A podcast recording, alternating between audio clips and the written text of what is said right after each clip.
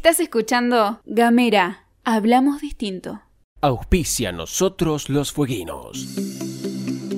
El presidente del Consejo Deliberante, Juan Carlos Pino, junto al concejal Juan Manuel Romano y la secretaria administrativa Noelia But, expusieron en la legislatura información acerca del envío de la coparticipación, tanto con informes recibidos por el municipio como por el gobierno provincial. Documentación que fue entregada al titular de la Comisión de Economía, Federico Ciurano. En la reunión, los concejales expresaron la necesidad de regularizar la remisión de los fondos coparticipables al municipio de Ushuaia, debido a que en la actualidad existe un atraso de entre 30 y 35 días, incumpliendo la resolución ministerial homologada por el Superior Tribunal de Justicia. Consejo Deliberante de la Ciudad de Ushuaia.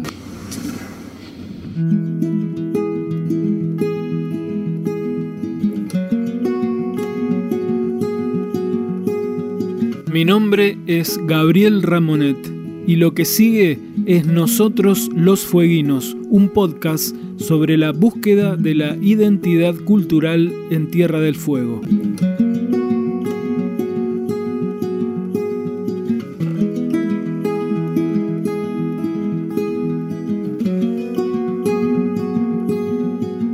Hola, ¿cómo les va? ¿Qué dicen? Aquí estamos en Nosotros los Fueguinos, edición número 48. Este podcast dedicado a reflexionar sobre la búsqueda de la identidad cultural en Tierra del Fuego, su necesidad, sus implicancias. Y antes de meternos en el tema de hoy, quería mm, darle dos noticias que por ahí pueden resultar de interés. La primera es que está en imprenta el libro Nosotros los Fueguinos. Algunos recordarán, espero, que cuando empezamos estas conversaciones sobre la identidad, yo les dije que estaban basadas en un libro que estaba en proceso de edición. Bueno, después vino la pandemia, todavía está la pandemia, hubo demoras, retrasos, eh, todo tipo de entredichos y controversias administrativas, y se demoró todo. Sin embargo, no deja de ser un dato que, llama la atención que justo cuando se acerca el final de este podcast, y esa es la otra novedad que tengo para hoy, el libro está en su última etapa, en la etapa de imprimirse y distribuirse. Así que atentos a todos los que quieran de alguna forma tener un resumen, una condensación de todo lo que venimos hablando en este segmento, van a poder leerlo en Nosotros los Fueguinos Libros. Ya le voy a contar en las próximas ediciones eh, cómo va a ser la distribución y alguna presentación que haremos también de este trabajo. Y la otra noticia que se me filtró recién en el discurso también es que este segmento se acerca al final. Yo hoy les dije que estamos en la edición 48 y me pareció bien por una cuestión de afinidad con los números redondos, pero también por finalización de los temas que venimos abordando, concluir nosotros los Fueguinos Podcast en su edición número 50. O sea que esta es la 48, habrá una 49 y una final 50.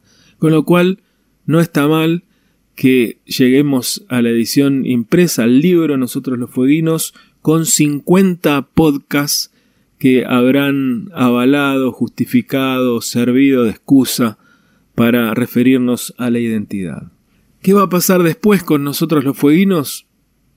Es una incógnita todavía. Vamos a ver si tiene una segunda temporada con, con otro formato, con otros temas.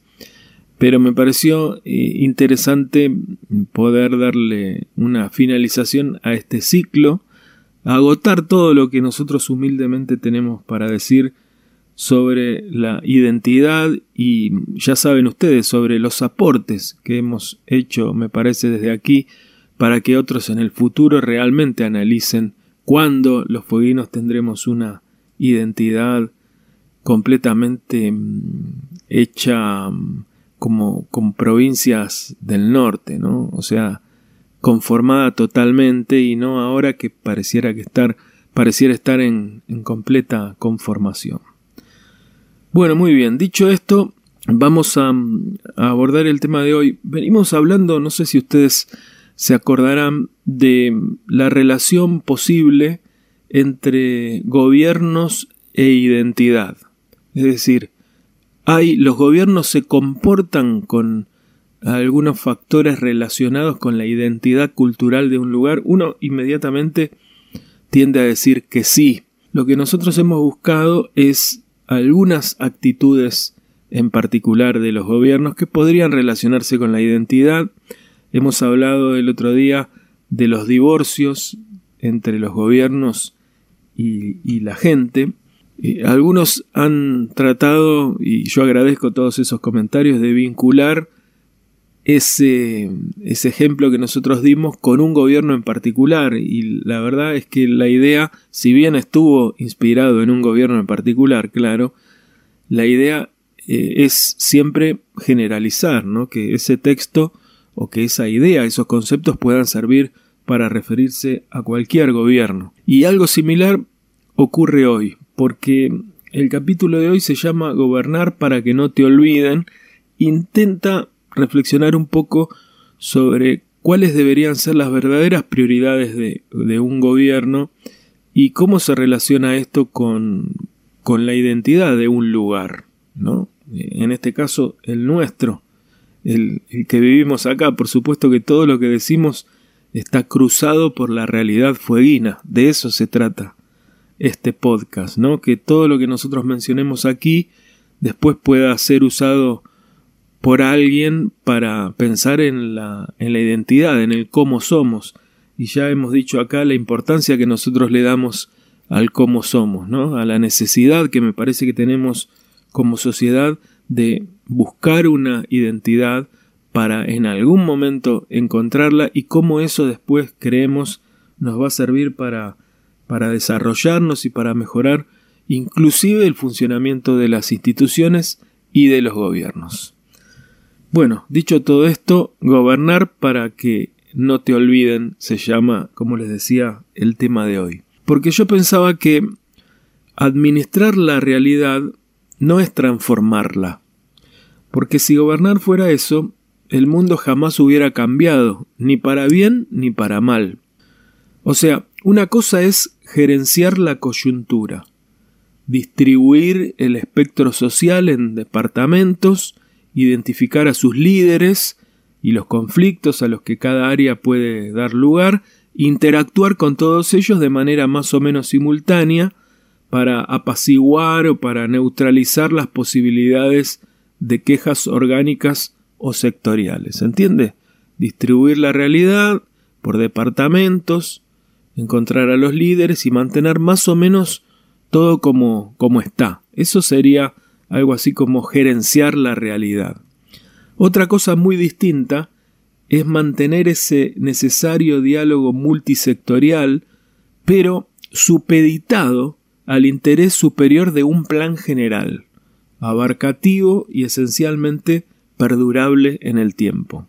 El gobierno que administra la realidad convive siempre con una visión cortoplacista, de la que nunca podrá despegarse, por más que intente disfrazarla de grandilocuencia y de falsa espectacularidad.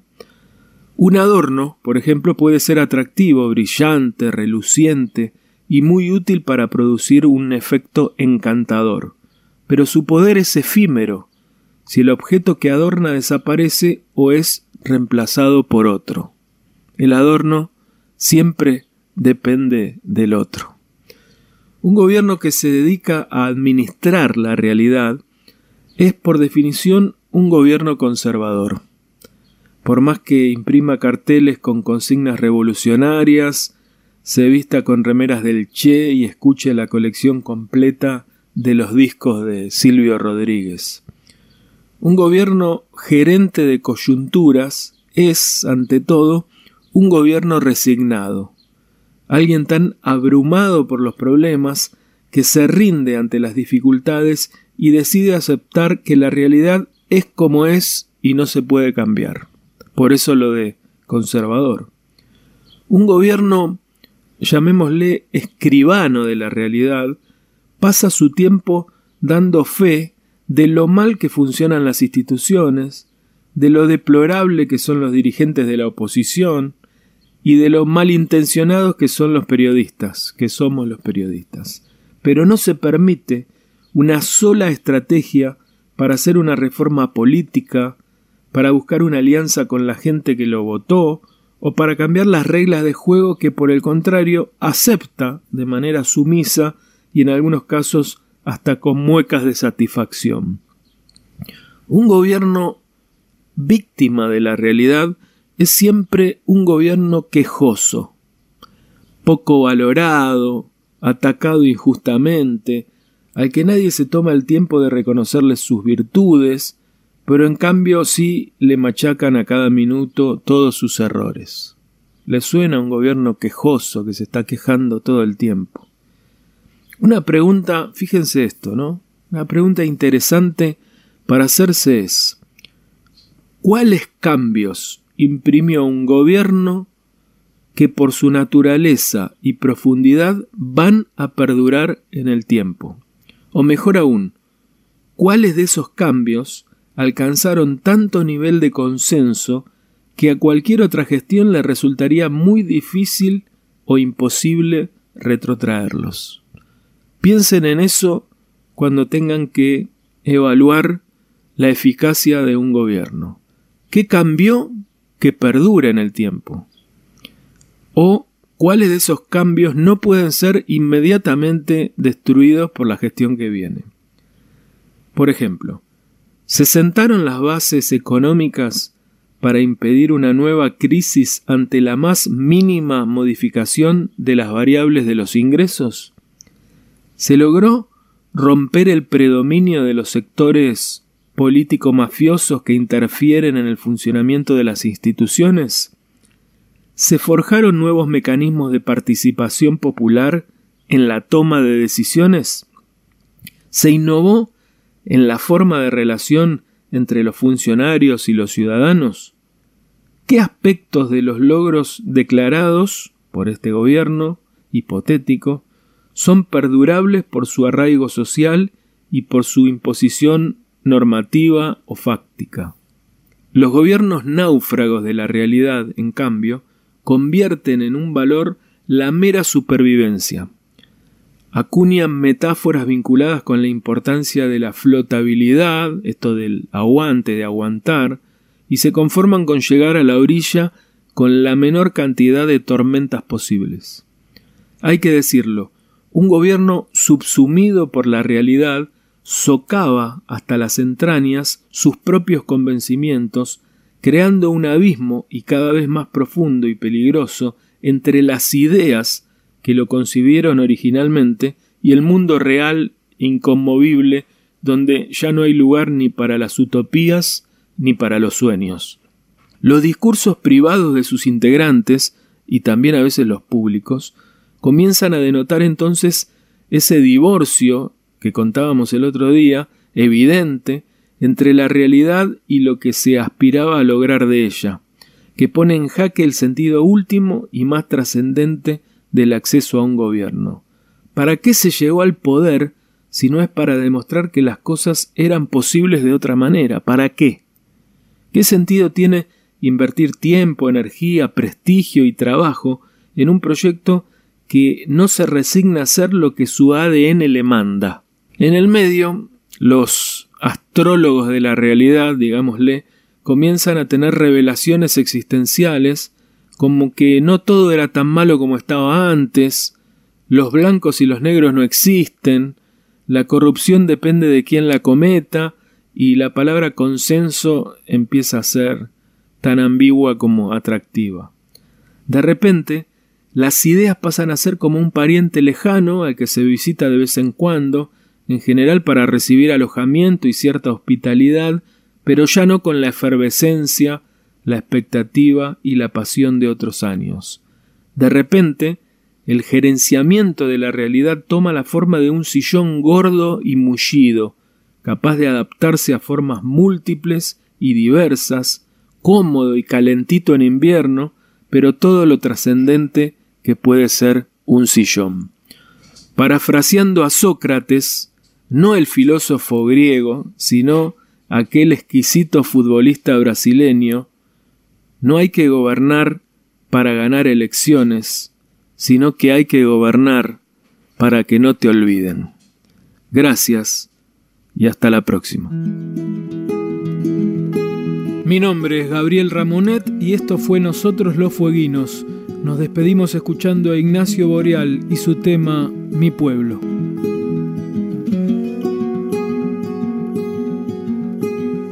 Van caminando en silencio, los que gritan amores al viento, los que buscan el tiempo indicado, los que viven indicando al resto, los que quieren lo que tiene el otro, los que necesitan mucho menos, los que cuentan pierden la cuenta del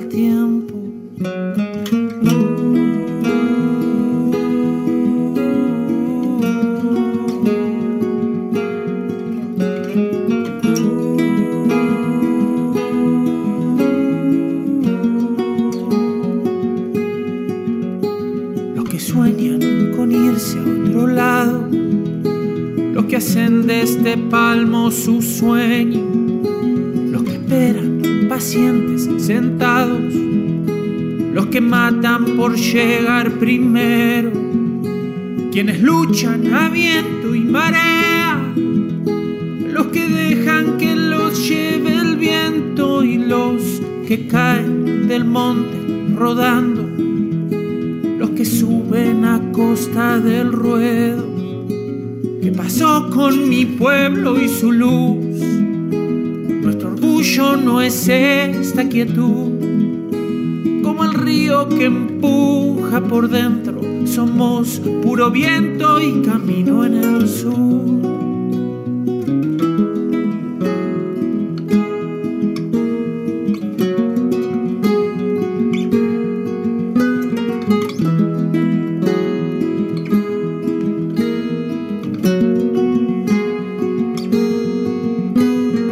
Llegan detrás de las cosas, los que cargan pesados recuerdos, los que prueban y a veces descubren, los que quieren tapar el acierto, los que sienten el paso del tiempo, los que callan y sufren por dentro y los eternos caídos del mapa y esa inercia salvaje del peso. ¿Qué pasó con mi pueblo y su luz? Nuestro orgullo no es esta quietud, como el río que empuja por dentro. Somos puro viento y camino en el sur. No puedo sin ti, sin tu libertad sin esta canción,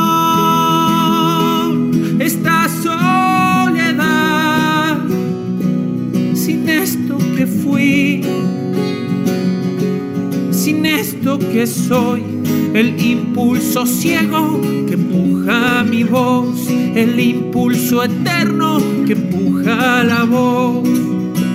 ¿Qué pasó con mi pueblo y su luz? Nuestro orgullo no es esta quietud, como el río que empuja por dentro. Somos puro viento y camino en el sur. ¿Qué pasó con mi pueblo y su luz?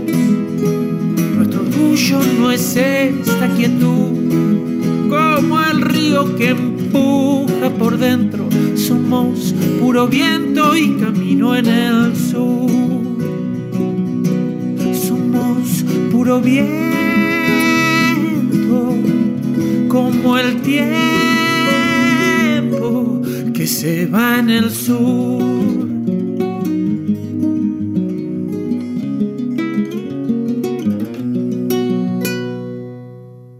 Auspicia nosotros los fueguinos. El Consejo Deliberante de Ushuaia recuerda a la comunidad las vías de comunicación para seguir en vivo la actividad legislativa y mantenerse actualizado a través de la página de Facebook Consejo Ushuaia. Las consultas a las ordenanzas vigentes, los decretos y las resoluciones las pueden realizar vía www.consejoushuaia.com. Los vecinos que necesiten realizar consultas o ingresar documentación dirigida a la administración lo pueden hacer al mail consejoushuaia2020.gmail.com y aquellos que deban realizar trámites legislativos lo pueden hacer a consejo deliberante hotmail.com. Consejo Deliberante de la Ciudad de Ushuaia.